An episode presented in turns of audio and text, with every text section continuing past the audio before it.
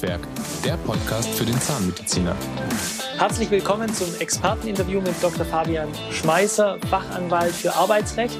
Wir widmen uns in dem Blog dem Bereich Praxisübergabe. Hier gibt es einiges zu beachten bei den Mitarbeitern, die schon in der Praxis äh, mitarbeiten, aus Sicht des Abgebers, aber auch aus Sicht des Übernehmers. Aus Sicht des Abgebers ist es so, dass der Abgeber die Mitarbeiter über den Übergang der Praxis eine Nachfolge informieren muss. Jetzt ist dem Abgeber das oft A nicht bewusst oder B auch gar nicht recht, dass er die Mitarbeiter informieren muss. Viele Abgeber sprechen in den Verhandlungen, da ist man ja oft sechs, zwölf Monate, manchmal auch 18 Monate vor der tatsächlichen Übergabe dran und der Abgeber hat ja ein gewisses Interesse, dass sein Wunsch nach Praxisabgabe gar nicht öffentlich wird. Jetzt muss er aber die Mitarbeiter informieren über den Praxisübergang an den Nachfolger und die Mitarbeiter und Mitarbeiterinnen ähm, will er vielleicht gar nicht informieren, weil er dann die Angst hat, dass es eben publiker wird, wie er das eigentlich in dem Moment haben möchte. Welche Fristen gibt es hier für den Abgeber der Praxis im Informationsbereich für die Mitarbeiter äh, zu beachten? Also letztlich ist es ja so, dieser ganze Themenbereich ähm, Praxisverkauf und Praxisübernahme ist etwas, wo man sich sicherlich ähm, ähm, als Inhaber, wo man gut daran tut, wenn man damit ein gewisses Beraterteam hat, mit dem man dann zusammen ähm, auch diesen ganzen Zeitplan aufsetzt, wann und wie ich welche Schritte zu machen habe. Und ein wichtiger Schritt in diesem Gesamtkontext ist, wie du völlig richtig sagst, natürlich auch die Information der Mitarbeiter. Das Gesetz sieht vor, dass sowohl der Verkäufer als auch der Käufer gemeinsam informieren müssen die Beschäftigten von der Praxisübernahme und das Gesetz sagt vor dem sogenannten oder auch Betriebsübergang, der in 613 ABGB geregelt ist.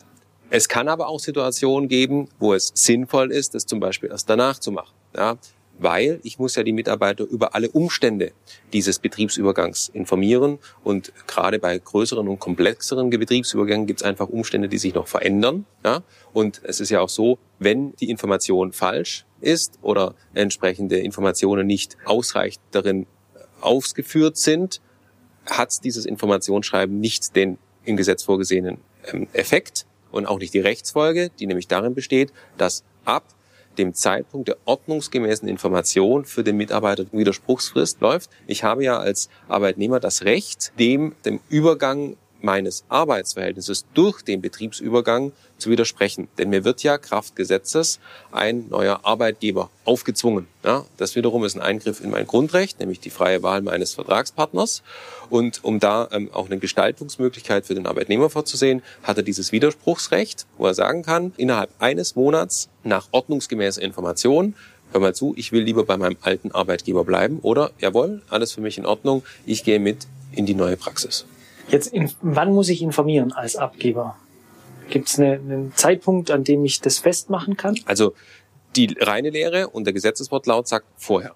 Das heißt also vor Signing und Closing bevor der Betriebsübergang sozusagen letztendlich stattfindet. Also vor Vertragsunterschrift des Übernahmevertrages. Vor Betriebsübergang. Betriebsübergang bedeutet letztendlich, bevor ich die wirkliche, wie soll man sagen, die, die Herrschaft im Betrieb übernehme, bevor der Käufer dort sozusagen agiert, müssen die Mitarbeiter darüber über informiert werden. Aber eine Vorlaufsfrist, jetzt eine konkrete, gibt's nicht. Es kann ja ein spannender Effekt, darum frage ich so genau nach, auftreten für den Abgeber, der hier ja auch geschützt werden sollte. Wenn jetzt der Betriebs Übergang am 1.7. ist, die Zahnärzte nehmen ja oft Quartalsbeginne, der 1.7. Und ich verzögere als Abgeber diese Information bewusst auf den 30.6. und sage am 30.6. zu meinen Mitarbeitern, ach übrigens, ab morgen äh, kommt der Herr oder die Frau so und so und übernimmt die Praxis. Ihr könnt ab jetzt vier Wochen widersprechen. Bitte unterschreibt hier, dass ihr diese Information erhalten habt. Und der Mitarbeiter sagt, ich will aber nicht beim neuen Chef arbeiten. Dann bleibt der Mitarbeiter ja beim alten Abgeber angestellt. Richtig. Und dann muss er ihn kündigen. Richtig. Und wenn der jetzt eine Kündigungszeit hat von sechs Monaten, dann muss er sechs Monate das Gehalt weiter bezahlen. Auch richtig. Sehr brisant. Ja, das ist brisant. Und wie gesagt, der Zeitpunkt der Information, der richtige Zeitpunkt der Information hängt im Großen und Ganzen immer vom Gesamt Kontext ab. Also ich glaube, es ist nicht gut, weder für den Verkäufer noch für den Käufer, dass man die Mitarbeiter einen Tag bevor der neue erscheint informiert, weil das könnte zu Irritationen führen, ja, so ein Stück weit. Aber rein rechtlich wäre es möglich. Und natürlich ist es so, es wird auch nicht komplett spurlos an den Mitarbeitern vorbeigehen und sie werden Informationen bekommen. Die Frage ist, ob ich, ich kann ja es im Vorfeld äh, mündlich machen, aber dann brauchst du immer noch dieses sogenannte Unterrichtungsschreiben und da kann ich natürlich dann schon den richtigen Zeitpunkt abpassen. Und den Punkt, den du ansprichst, ist ein völlig richtiger. Wenn der Mitarbeiter sagt, mein Arbeitsverhältnis soll nicht übergehen, dann bleibt es beim Verkäufer. Und wenn der dann keine Praxis mehr hat, dann muss er sich überlegen, was er mit dem Mitarbeiter macht und was bleibt da noch? Die Kündigung. Und dann auch völlig richtig. Für den Zeitraum der Kündig einen Kündigungsgrund hat er wohl, weil wenn er seinen Betrieb verkauft hat, dann hat er keinen Beschäftigungsbedarf mehr und unabhängig davon, ob ich jetzt im Anwendungsbereich des Kündigungsschutzgesetzes bin oder nicht, stellt die Tatsache, dass der Beschäftigungsbedarf ersatzlos entfallen ist, einen Kündigungsgrund dar. Aber ich muss natürlich die Kündigungsfrist einhalten und für diesen Zeitraum der Frist schulde ich meinem Arbeitnehmer Lohn. Entweder gegen Arbeit oder wenn ich keine Arbeit anbieten kann, dann eben halt für das, dass er zu Hause sitzt, den sogenannten oder auch Annahmeverzugslohn. Ja. Also der Arbeit, der Abgeber, der Praxisabgeber, die Abgeberin ist hier also gut beraten, rechtzeitig vor, vor, ähm, vor die Momente eben eintreten, die Arbeitnehmer, Arbeitnehmerinnen äh, zu informieren. Jetzt klappt das alles und alle Arbeitnehmer stimmen zu oder bleiben dabei, machen von ihrem Widerspruchsrecht keinen Gebrauch, keinen Gebrauch genau. bleiben also in der Praxis drin und am 1.7. übernimmt unsere junge Übernehmerin oder unser junger Übernehmer die Praxis und führt die dann fort. Jetzt schließt vielleicht der Abgeber ja Arbeitsverträge mit den Mitarbeiterinnen, Mitarbeitern, die dem neuen Praxisinhaber gar nicht so in den Kram passen. Ähm, die Gehälter zu hoch oder die Urlaubstage zu viel. Er kann die jetzt ja nicht willkürlich äh, ändern, sondern er ist ja an bestimmte Punkte gebunden. Ähm, steigt man da vielleicht noch mal ein bisschen tiefer ein. Gerne. Also vom Grundsatz ist es so, wenn ein Betriebsübergang vorliegt, was beim Praxiskauf unstreitig der Fall ist, dann tritt der Erwerber in die Arbeitsverhältnisse der Mitarbeiter des Veräußerers, also der Praxis, so ein, wie sie bestanden zum Zeitpunkt des Betriebsübergangs. Er wird neuer Vertragspartner, Kraftgesetzes. Und zwar so, wie der Vertrag bestand. Er kann auch nichts jetzt zum Beispiel für ein Jahr oder nach dem Betriebsübergang als solchen ist es ihm nicht gestattet, jetzt einseitig da irgendwie einzuwirken. Was natürlich immer geht, ist, wenn man sich einig ist. Aber da muss es auch ein Verhandeln auf Augenhöhe sein, was man ja auch immer so diese Gespräche im stillen Kämmerchen, so nach dem Motto, jetzt ändern wir mal kurz den Vertrag. Das ist immer, sage ich mal, in der Situation problematisch, weil es eine Umgehung sein könnte dessen, was das Gesetz vorschreibt, nämlich dass vom Grundsatz her die Arbeitsbedingungen zunächst einmal unverändert übergehen auf den neuen Inhaber. Mhm. Häufig macht man das ja trotzdem, dass man in diesem Kontext neue Arbeitsverträge aufsetzt, die dann unterzeichnet werden und so.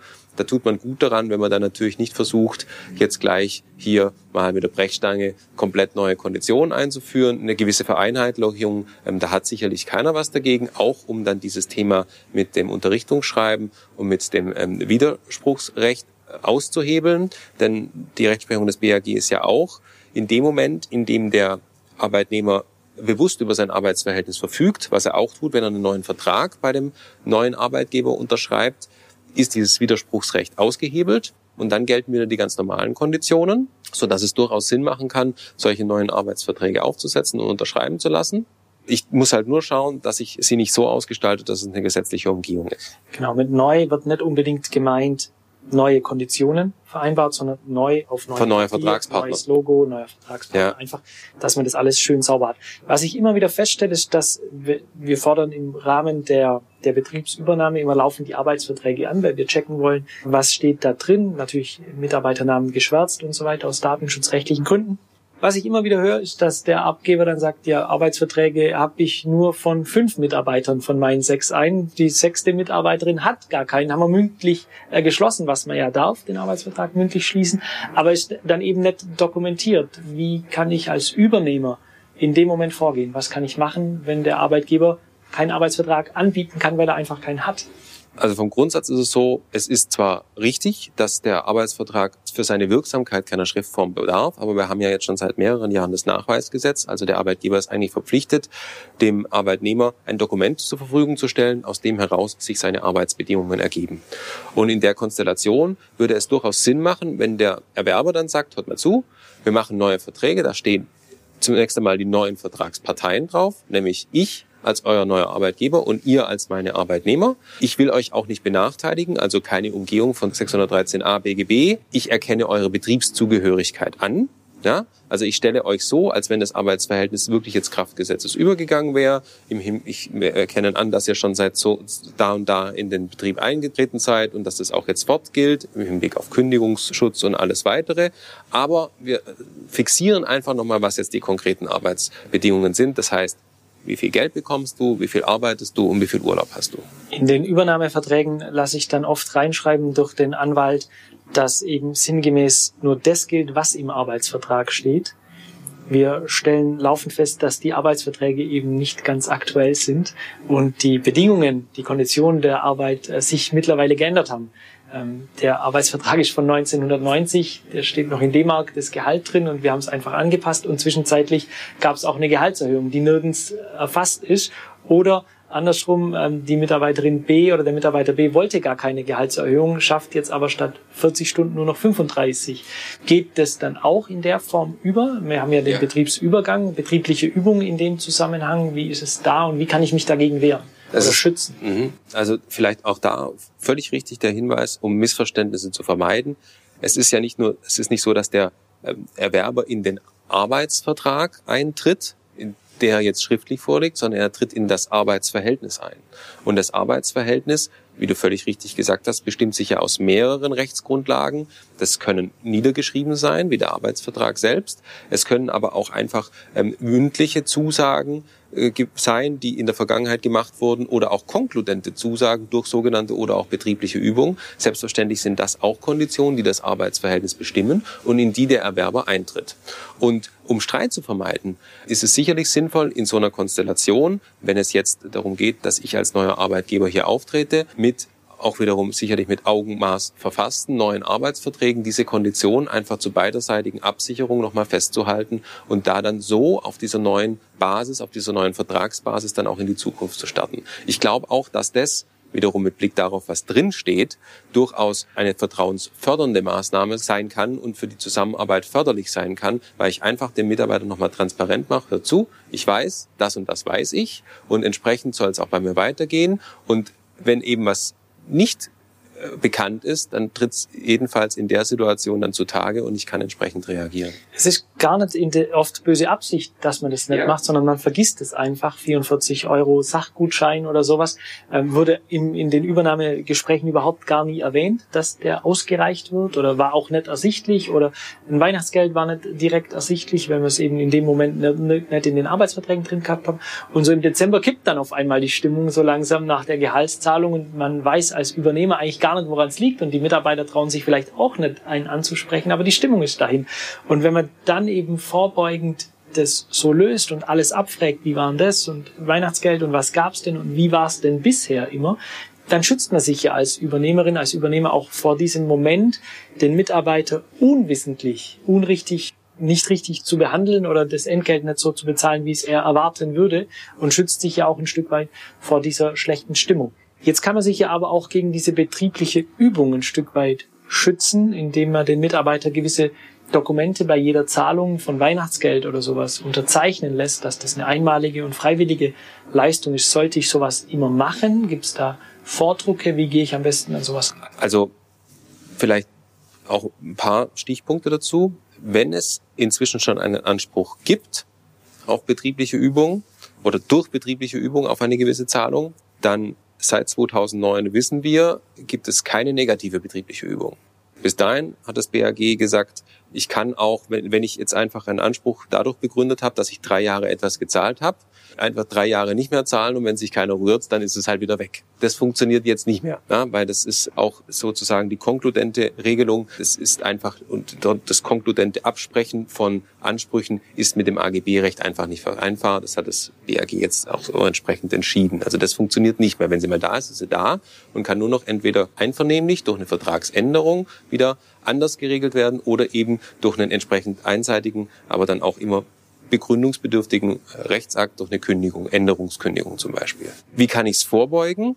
Was ich immer wieder lese, sind lustige Klauseln, die das versuchen. Die sind meistens ungeeignet. Wenn nicht sogar rechtswidrig. Also insbesondere ist, auch das ist inzwischen, sollte inzwischen bekannt sein, weil es stetige Rechtsprechung des BAG ist. Ich kann nicht sagen, hierbei handelt es sich um eine freiwillige Leistung und selbst wenn es nicht so ist, dann kann ich es immer noch widerrufen. Das funktioniert nicht. Ja, also solche Widerrufs- und Freiwilligkeitsvorbehalte in Kombination sind unwirksam. Auch unwirksam sind sogenannte pauschale Freiwilligkeitsvorbehalte, wo der Arbeitgeber in seinen Mustervertrag schreibt und überhaupt alles, was ich dir übers Fixgehalt hinaus bezahle, ist eine freiwillige Leistung, das zahle ich nur, solange ich will. Auch das funktioniert nicht. Ja? Was geht, ist, dass ich nichts sage und dann am Ende des Jahres sage, hör mal zu, liebe Mitarbeiterinnen und Mitarbeiter, das war ein tolles Jahr und es war nur so gut, weil ihr auch super mitgearbeitet habt und deshalb bekommt ihr von mir einen Bonus. Und bei dem Bonus handelt es sich aber um eine freiwillige Leistung, durch dessen Zahlung für die Zukunft kein Anspruch auf eine solche besteht. Wenn ich das so in dieses Anschreiben an meine Mitarbeiter reinschreibe, ist es eine einmalige Sache. Und ich bin nächsten Jahr wieder frei darin zu entscheiden, ob und wenn ja in welcher Höhe ich solche Zahlungen leisten will. Viele Praxen reichen den 44 Euro oder Tankgutschein ist ja, glaube ich, besser bekannt aus und das monatlich in Verbindung mit so einem Schreiben. Funktioniert das? Das funktioniert, ja. Wobei man sich natürlich da auch wieder die Frage stellt, wenn ich es doch jeden Monat mache, dann ähm, es entsteht keine betriebliche Übung. Wenn ich das jedes Mal wieder vorsehe und sage, hierbei handelt es sich um eine freiwillige Leistung. Natürlich bei zehn Mitarbeitern und jeden Monat so einen Zettel unterschreiben lassen von allen, ähm, natürlich auch ein Verwaltungsakt. Klar. also wenn ich, da stellt sich die Frage, ob ich, ob, ob sich der lohnt im Hinblick auf die genau. 44 Euro. Genau. Aber es würde funktionieren. Es würde funktionieren. Also in dem Rahmen so zu agieren. Die Rechtsprechung hat nur dann ein Problem mit solchen Klauseln, wenn ich den Mitarbeiter sozusagen eine Moorrübe vor die Nase halte und dann diese wieder wegziehe. Mhm. Ja? Ähm, also gerade wenn ich sage, du hast einen Anspruch und der ist aber freiwillig, das funktioniert auch nicht. Denn wenn ich, wenn was freiwillig ist, habe ich keinen Anspruch. Also da muss ich dann schon stringent sein. Ja? Und auch bei den bei Arbeitsverträgen, wenn es wirklich eine freiwillige Leistung sein soll, dann gehört sie nicht in den Arbeitsvertrag. Oder es muss reingeschrieben werden, es kann solche Leistungen geben. Aber nicht sozusagen darüber hinaus gibt es noch ein Weihnachtsgeld und dann stellt sich heraus, das ist aber freiwillig. Weil dann darf ich es auch bei den Verhandlungen, bei den Gehaltsverhandlungen letztendlich nicht nennen. Weil dann ist es ja etwas, was add-on, aber wie gesagt, nichts ist, mit dem der Mitarbeiter stetig rechnen darf. Also auch hier Vorsicht geboten in dem Bereich, was biete ich an, wie ja. biete ich es an und wie sieht dann tatsächlich die Zahlung aus und was lasse ich mir vom Mitarbeiter quittieren für den einzelnen, für den einzelnen Zahlungsvorgang damit eben diese betriebliche Übung nicht entsteht oder zumindest wissentlich dann entsteht und nicht wieder zurückgenommen wird, unwissentlich. Nach drei Jahren haben wir ja jetzt gehört, ich kann nicht drei Jahre bezahlen und dann drei Jahre nicht mehr, dann bleibt es ja trotzdem erhalten. Genau, ja. wenn mich nicht an irgendwelche Ausschlussfristen oder sonst zumindest für die Vergangenheit schützen. Jetzt ist es ja nochmal in Bezug auf den 613a so, dass ich die Mitarbeiter übernehmen muss und ich werde ja in die Fußstapfen meines Abgebers gehievt und habe die Verträge oder für die Verträge sofort und auch die Arbeitsverhältnisse sofort, so wie es der Arbeitgeber, der Abgeber äh, geschlossen hat. Jetzt passen vielleicht nicht mehr alle Mitarbeiter in mein neues Praxiskonzept oder ich will mich von jemand ganz bewusst trennen. Darf das jetzt nicht aufgrund des Betriebsübergangs, zumindest mal für ein Jahr. Dann aber kann ich zumindest unter der Zehnerregelung ich bin über zehn oder unter zehn Mitarbeitern, das jedoch schon tun oder Verträge ändern. Wie verhält sich damit? Nach Ablauf dieses Jahres bin ich in der Möglichkeit, mich von den Mitarbeitern zu trennen, dann wiederum so frei, wie es mir aufgrund der Größe der Praxis nach den gesetzlichen Regularien eben gestattet ist. Das heißt also, bei einer Praxis mit mehr als zehn Beschäftigten im Sinne von 23 Kündigungsschutzgesetz brauche ich einen Kündigungsgrund. Wie gesagt, betriebsbedingt, verhaltensbedingt oder personenbedingt und muss diesen Kündigungsgrund auch darlegen und beweisen können im Prozess. Wenn ich in einem Kleinbetrieb bin, gelten diese Regeln nicht, aber auch da kann ich nicht willkürlich und auch nicht sittenwidrig und auch schon gar nicht diskriminierend kündigen, bin aber natürlich erheblich freier. In meinen Gestaltungsmöglichkeiten muss auch die entsprechenden Fristen einhalten, für die dann nicht nur die Betriebszugehörigkeit in meiner Praxis, sondern natürlich auch die Betriebszugehörigkeit in der Praxis, die ich übernommen habe, maßgeblich ist. Die bestimmt, die Betriebszugehörigkeit bestimmt ja die Länge der Kündigungsfrist, die ich einhalten muss bei einer Arbeitgeberkündigung. Diese Betriebszugehörigkeit könnte eventuell auch relevant sein für die Abfindung, die ich dann zahlen muss, wenn ich jemand kündige? Also das deutsche Arbeitsrecht sieht im Gegensatz zum Beispiel zum französischen vom Grundsatz nicht die Möglichkeit vor, dass ich mir als Arbeitnehmer das Arbeitsverhältnis abkaufen lassen kann.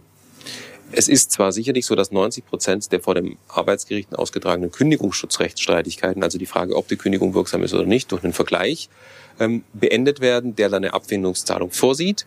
Aber vom Grundsatz her geht es immer hopp oder top. Also entweder ich bin drin oder ich bin raus. Also entweder die Kündigung ist wirksam oder nicht. Und für die Berechnung der Abfindungshöhe, wenn man sich dann in Vergleichsverhandlungen befindet, stellen die Gerichte immer auf Formeln ab, die sich an der sogenannten oder auch Faustformel, die hat ähm, einen Ansatzpunkt im Kündigungsschutzgesetz selbst, in Paragraph 1a Kündigungsschutzgesetz orientiert und die sagt ein halbes Bruttomonatsgehalt pro Jahr der Beschäftigung und da kommt wieder diese Betriebszugehörigkeit, denn die Betriebszugehörigkeit bildet ja die Jahre der Beschäftigung ab. Ja? Und natürlich, je länger man dort ist oder dort gearbeitet hat, in der Praxis, die ich jetzt übernommen habe, je teurer kann es werden. Aber der Preis wenn ich keinen Kündigungsgrund habe, das ist auch etwas, was ich mir vor Ausspruch der Kündigung überlegen sollte, bestimmt im Zweifel der Arbeitnehmer.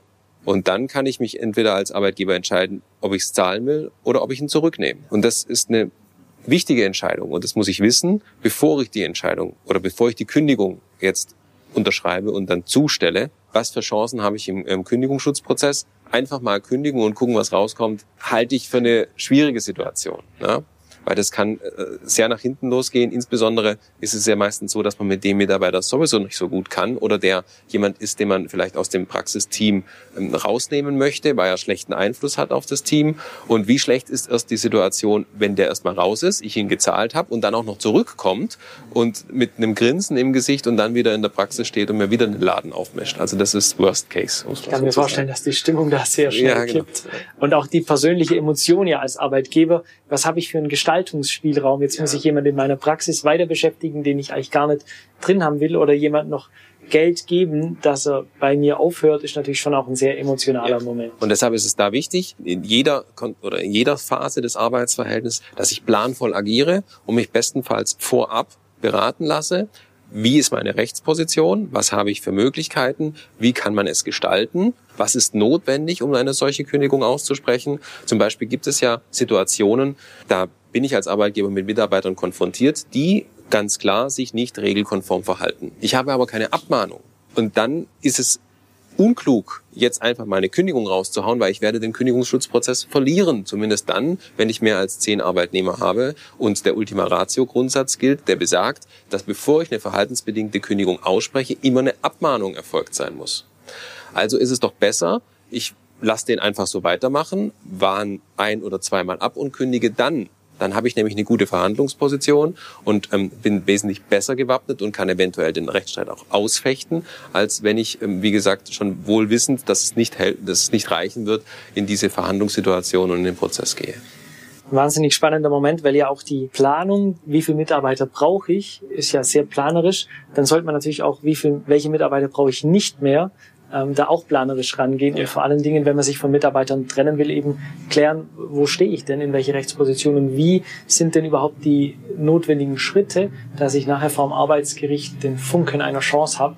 Ähm, Ganz wichtig. Da zu ja. gewinnen, weil das Arbeitsgericht, so wird es mir immer zugetragen, ja eher pro Arbeitnehmer ähm, oft entscheiden wird weil das die einfachere Entscheidung ist. Ja. Also klar, wenn ich in einem äh, gerade in einem, Unter in einem, einem Betrieb bin, der unter den Anwendungsbereich des Kündigungsschutzgesetzes fällt, muss ich ja als Arbeitgeber immer einen Kündigungsgrund präsentieren und das Gericht muss entscheiden, ob er reicht oder nicht. Und äh, genau darum finde ich so extrem wichtig, dass man hier einen guten Partner an seiner Seite hat, weil eben dieses Arbeitsgericht immer pro Arbeitnehmer entscheidet, ist man gut beraten als Arbeitgeber, sich eben anwaltlich gut beraten zu lassen. Und ich glaube, ähm, hier ist man an einer guten Adresse, das zu tun. Vielen Dank, Dr. Fabian Schmeißer von der Kanzlei Bender Harrer Krevet. Sehr, sehr gerne. Mundwerk, der Podcast für den Zahnmediziner. Das war das Interview mit dem Fachanwalt für Arbeitsrecht Dr. Fabian Schmeißer. Mehr Informationen rund um den Beruf des Zahnmediziners finden Sie auch in den weiteren Folgen unseres Podcasts. Und wenn Sie Fragen an uns oder zu den Leistungen der ZSH haben, besuchen Sie uns auf www.zsh.de.